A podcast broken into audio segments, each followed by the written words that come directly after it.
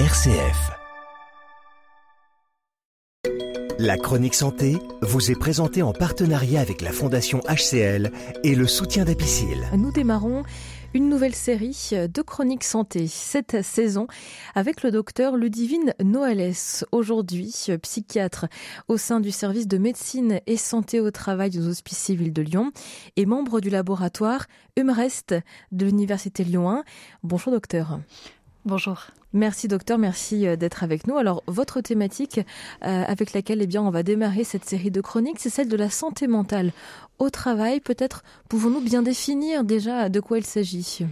Oui, merci d'abord pour l'invitation.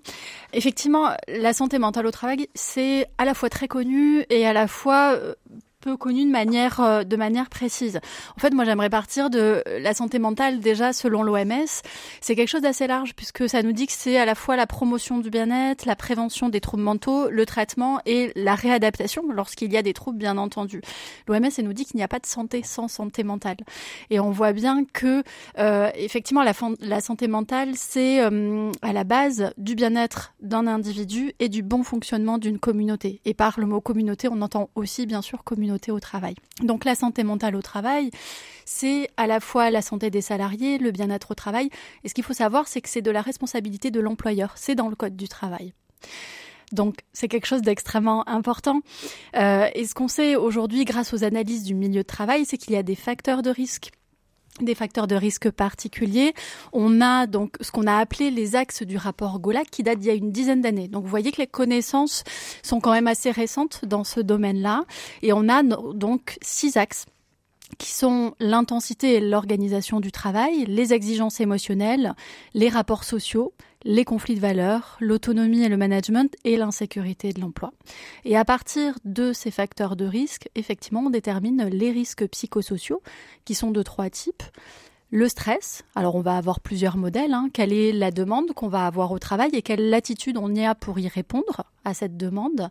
On a aussi le modèle de ce qu'on appelle l'effort à faire et la récompense que l'on va en retirer. Bien sûr, ça ce sont les deux grands modèles. Euh, qui vont pouvoir aboutir donc au stress. Et puis on va avoir donc euh, les deux types de violence qu'on appelle la violence interne, violence interne c'est-à-dire interne à l'entreprise, la hiérarchie, les collègues, alors ça va pouvoir être euh, les tensions, les conflits qui sont aussi à différencier de ce qu'on appelle le harcèlement qui a une définition très spécifique et particulière. Et puis, on aura ce qu'on appelle les violences externes, externes à l'entreprise, avec euh, le public, hein, quand on est dans une entreprise euh, généraliste, et plus spécifiquement à l'hôpital, les patients, les familles de patients, avec les notions d'incivilité, d'agression verbale, physique ou autre. Donc, on voit qu'en fait, la santé mentale au travail, c'est l'interaction de cet environnement, cet environnement de manière euh, chronique, hein, bien sûr, avec un individu particulier.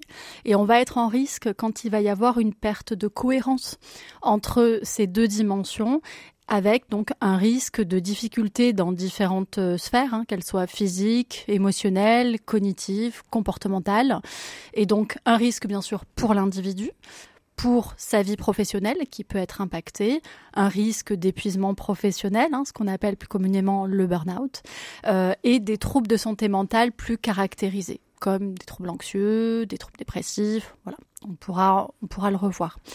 Euh, c'est, je crois, euh, aussi un point de vigilance. Quand on est au sein d'une équipe, il peut y avoir une personne qui présente un impact, qui présente des troubles, mais ça peut être le premier de l'équipe. Et donc, il faut avoir une vigilance aussi pour les autres, pour le collectif. Et puis enfin, euh, il y a un risque bien sûr pour l'entreprise, quelle qu'elle soit. Le risque, ça va être l'absentéisme, ça va être le turnover, ça va être, si on va plus loin, la productivité de l'entreprise, ça va être son image aussi. Et donc on voit que finalement, une bonne santé mentale au travail, c'est bénéfique euh, pour tout le monde, pour l'individu, pour le collectif, pour l'entreprise. Merci beaucoup, docteur Ludivine Noëles. Vous êtes psychiatre au sein du service de médecine et de santé au travail aux Hospices civils de Lyon. Vous êtes membre du laboratoire Humrest de l'Université Lyon 1. On parle de santé mentale au travail avec vous euh, tout ce mois et on va en parler notamment à, l'occasion de l'initiation d'un projet qui a été lancé euh, au sein des Hospices civils dont on parlera ensemble très prochainement. Merci à vous. C'était la chronique santé. Plus d'infos sur le site apicile.com.